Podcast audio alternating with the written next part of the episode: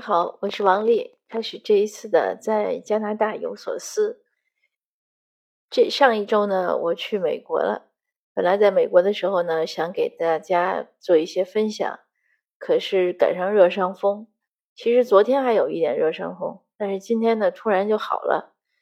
今天而且有一个特别想和大家说的事情。我今天回来之后，昨天晚上回来之后呢，今天呢又去上我的健身课。一见那个我们年轻的。这个教练，教练就笑，他说：“我二叔说了，他也听你的那个 podcast，他不知道我在国内的这个 app 是喜马拉雅，但是他可以听到 podcast。然后就是你那个 podcast，呃，我二叔听到了，问说这是不是我的事儿？呃，他一听说就是，我说：哟，你看这真是个小世界。那我们开始，呃，做运动之后呢？”做了一组比较难的，他问我怎么样？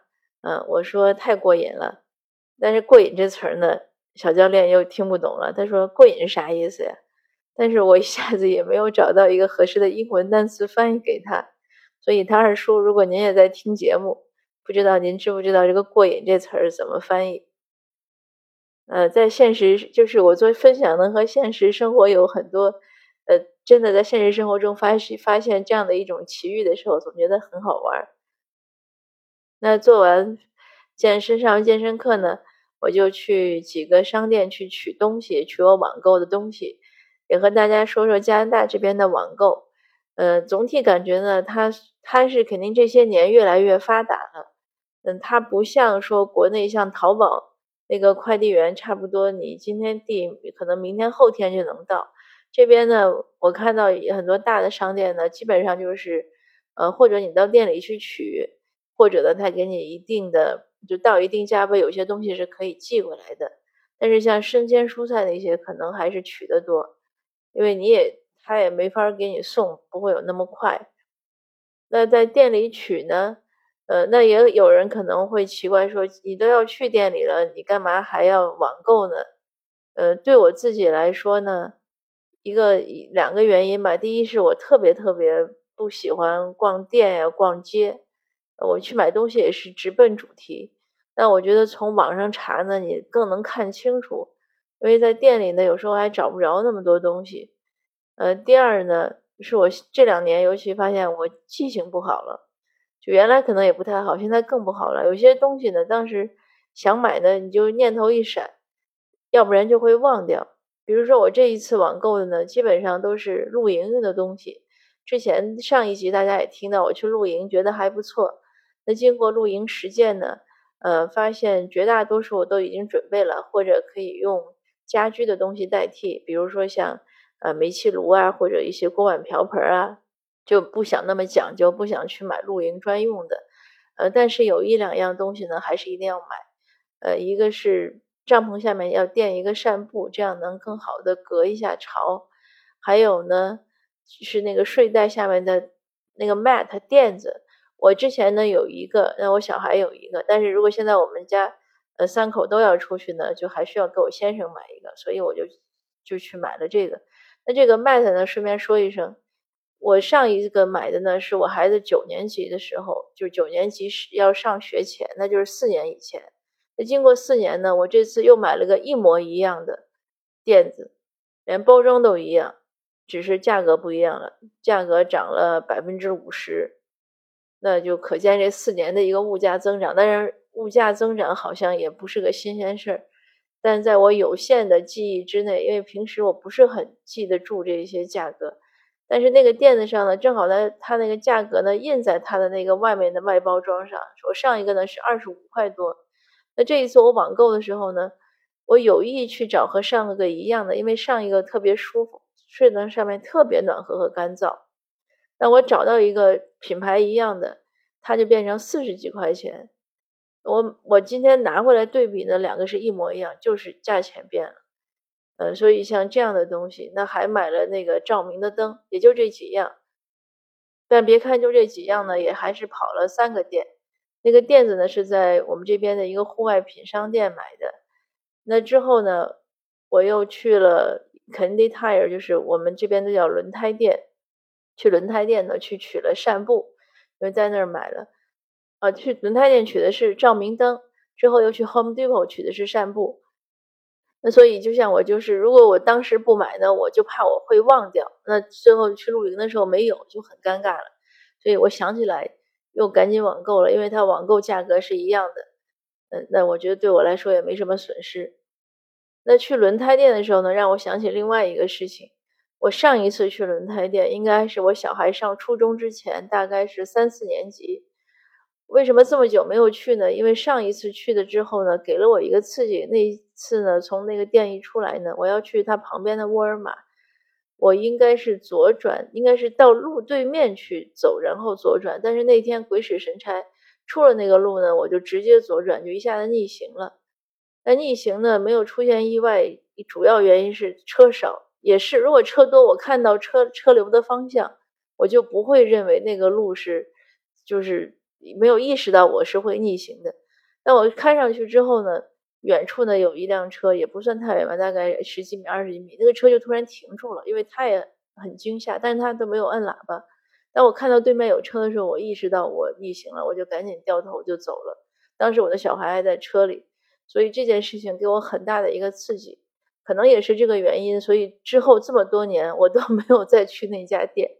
今天去的时候，一下子又故地重游，想到了这段事，也是前几天我小孩讲，他说他是早晨起来，他说：“哎呀，我做了一个噩梦，梦到我开车逆行了，我就被吓醒了。”说完他又说。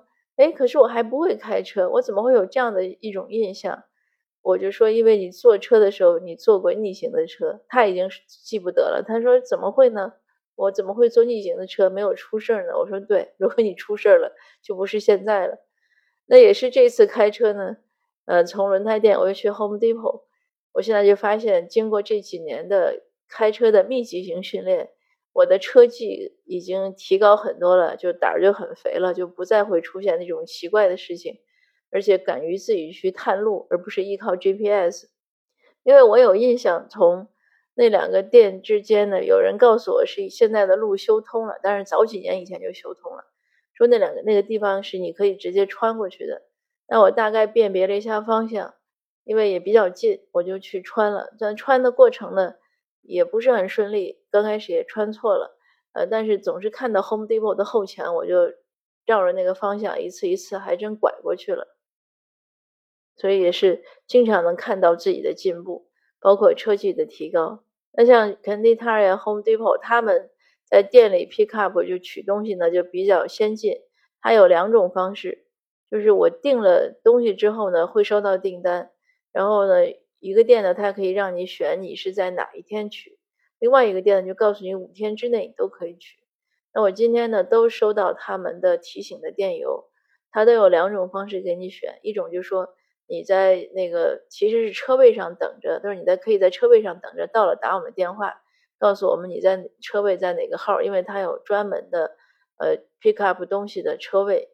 那另外呢，就是你可以到它的。呃，locker 里就是它有一个柜子，它有其实是有一排柜子，你在那儿呢，输入一下，你有一个像密码一样的给你的专属号，然后你就可以从柜子里取东西。当然，我不知道人家这样的这个先进的 先进的设备存在多久了，但是对我来说是第一次，感觉也蛮有趣的。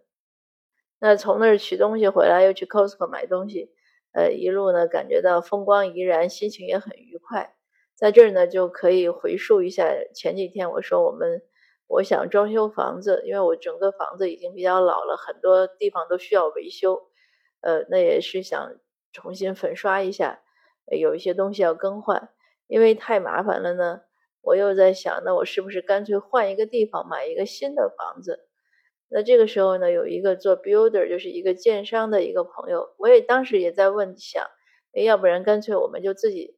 从哪儿买一块地建一个房子，这样是不是更符合自己的心意？当然了，这个里面就存在着价格差异啊，呃，你的投资呀，你的时间回报啊，等等等这些，还有风险控制啊，这些东西都会不一样。那当我去问那个 builder 那个建商朋友的时候呢，呃，这个朋友他很诚恳，他就跟我讲，他说。啊，他说我不建议你们盖房子。你想想，你们在你们这个区域已经住了，从来就住到现在，住了十多年了，一直没有搬，说明你们很喜欢这个区域。所以这个因素呢，他认为很重要。他说你要再搬一个区域呢，呃，你要考虑对那个区域的喜好度、接受度。虽然在加拿大呢，住在哪里其实差别都不大，因为你都是十五分钟的车程以内呢，是一定有学校、医院、购物中心的。但是你总是会有一些小的自然环境啊、人文环境，所以他认为这个也很重要。而且呢，他就说，他说你从买地盖房呢，呃，一般的都是会买一个有非常老旧的房子，然后拆了房子。这个过程呢，最快要两年多。这个前提还是你这个老房子拆和盖新房，市政府批的很快。那你还有整个的后面的真正的建筑啊、内装修啊这些事情。说这个要两年多，那你们两年多你们要住在哪儿呢？你们要想，因为你们的资金呢肯定是不可能支撑你们，让你们住在原来的房子里，又去完全盖一个新房子。你肯定是要卖了现在的房子，用这些钱再加一些钱去盖。之前呢也有人建议我们说可以呃贷款，就是有建筑贷款，呃，但是这个朋友讲，他说这个也也不可行，因为风控太就是太难了。你会有利息啊什么？他说像你这样子的，完全是自住的，呃，又不是说那种很有钱的人，没有必要做这样的一种投入，呃，会搞得筋疲力尽的。那关于这个建筑贷款呢，之前我问过 Ivan，Ivan 也讲过，，Ivan 的现在，呃，他也有地产经济资质，所以比较懂这件事情。他就讲，他说如果你们有很多钱，你就去盖。呃，尽量不要去贷款盖房，因为你不是做生意，你这个因为你做生意嘛，你有风险，有有投入，你要有有利益。但是对于自住来说，他认为又又不合适，又不划算。那我们就在装修房子和换一个新房的这个考虑。那我觉得我那个建商朋友讲的非常对。我们看了一些新房呢，嗯，绝大多数呢都是，比如周围的环境啊，我们也觉得不太好。而且现在新房呢。它地都很小了，呃，也也是因为它要密集嘛，它要集约。因为加拿大从我来人口就增长了几百万，它原来我来的时候底我印象中是三千一百还是两百万，现在已经四千万了。那它的目标呢，要在多少年之内涨到一亿？加拿大虽然面积非常大，但是它百分之八十的人口都住在美加边境线，所以它是一个长条。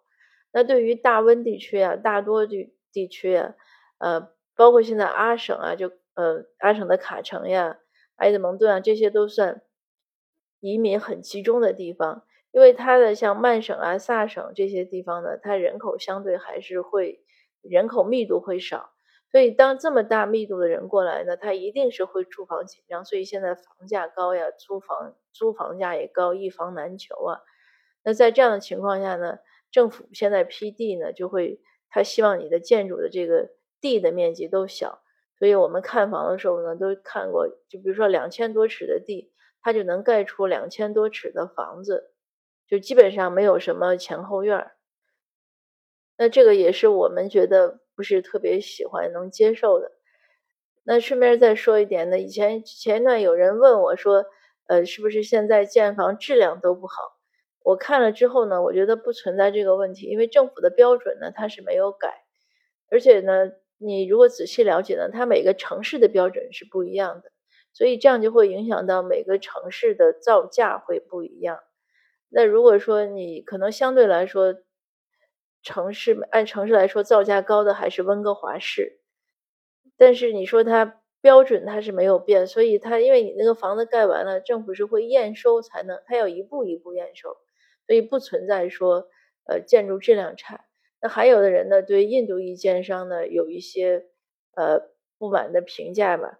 但是呢，我认为这个也是一种刻板印象，因为这一次我们看到所有的房新房都是印度一建商开发的。那这些房子里呢也有质量，就是你也能看到它的质量有三六九等。就是你为什么我说质量三六九等，就是你从它内装修啊，从它这种。做工的粗细上，它是一样的。那我想说的呢，它不是说因为印度建商建完了质量有三六九等，就是它任何一个房子建完，就是你如果你看很多新房，你都能看到它有这样的质量上的内装修啊，或者做工的粗细上呀，或者你认为它这个格局设计上啊，种种这样的一种差异。所以它不是说是哪个族裔的建商的问题。但是印度建商的房子呢，它相对来说呢，它的成本控制的要比其他的，呃，要更就是更更控制的更多一些吧。嗯，他们懂行的人呢讲是讲说，因为他们雇雇的人工呢相对来说呢要低一点，可能可以给到最低的小时价。但是这个并不代表说它的建筑质量有什么，这个只是说。它的整体造价会低一点，所以它的房子上市价格呢就会相对低一点而已，就是更有价格上的竞争力吧。所以这种刻板印象呢，我们其实不只说别人对华人有，呃，有的时候我们可能难免对其他人也有，这个是需要不断提醒自己的，还是要有一个应该是呃 case by case，就是一件事一件事的说，无论对人啊对事啊都是这样。比如说，我们对人有时候也是这样，我们会认为一个人就贴标签，认为他怎么怎么样，那对他做的事儿呢，就都认为怎么怎么样。当然，这种破除刻板印象，呃，实事求是的一件事一件事的分析呢，是个也不容易，确实不容易。因为人总是像阿德勒说，人总是生活在自己的主观世界中，这个主观世界其实就是很多都是我们的刻板印象。我们自己的认为的事情来形成的，就是要需要不断的提醒自己。好像我每一次分享到最后都可以归结到这个不断自省上面。自省确实是个很重要的事情，呃，而且我们每天都其实都是在犯错误，有时候在犯同样的错误，这个事情也很困扰我。那对我来说呢，自省是很重要的。当然，也也说明可能一定程度上说明我这个。呃，自律性还是没有那么好，醒完了没有改，所以要不断的醒。那今天呢，也是算我第一天呢，回归一个新的，算一个正常的生活，对我来说也算一个新的生活。因为前前这一两年，大家也知道，尤其是可能从去年到这一年多来吧，我在这个社会是呃工作中投入的精力太多了，所以就没有什么时间学习和看书。这个让我觉得是个很让我很难过的一个事情。那这几天呢，我也在不断的自省，在提醒自己要开始继续学习啊，要读书。那这一段以来吧，一点一点，今天算不错的一天。今天呢，按照计划，一早上起来就给自己定了学习计划。今天上午就很顺利的完成了计划，下午又做了这么多事儿。那晚上呢，还有很还应该有两三个小时。我还可以来超额完成一下我的学习任务，再往前赶一赶。这种超额完成呢，其实是一种自己对自己的像一种小游戏一样，因为本来任务也是自己给自己定的。不过完成的快一点呢，或者多一点呢，就感到很开心。就是生活总是要自娱自乐嘛。那好，今天的分享呢就到这儿，谢谢您的收听，我们下次见。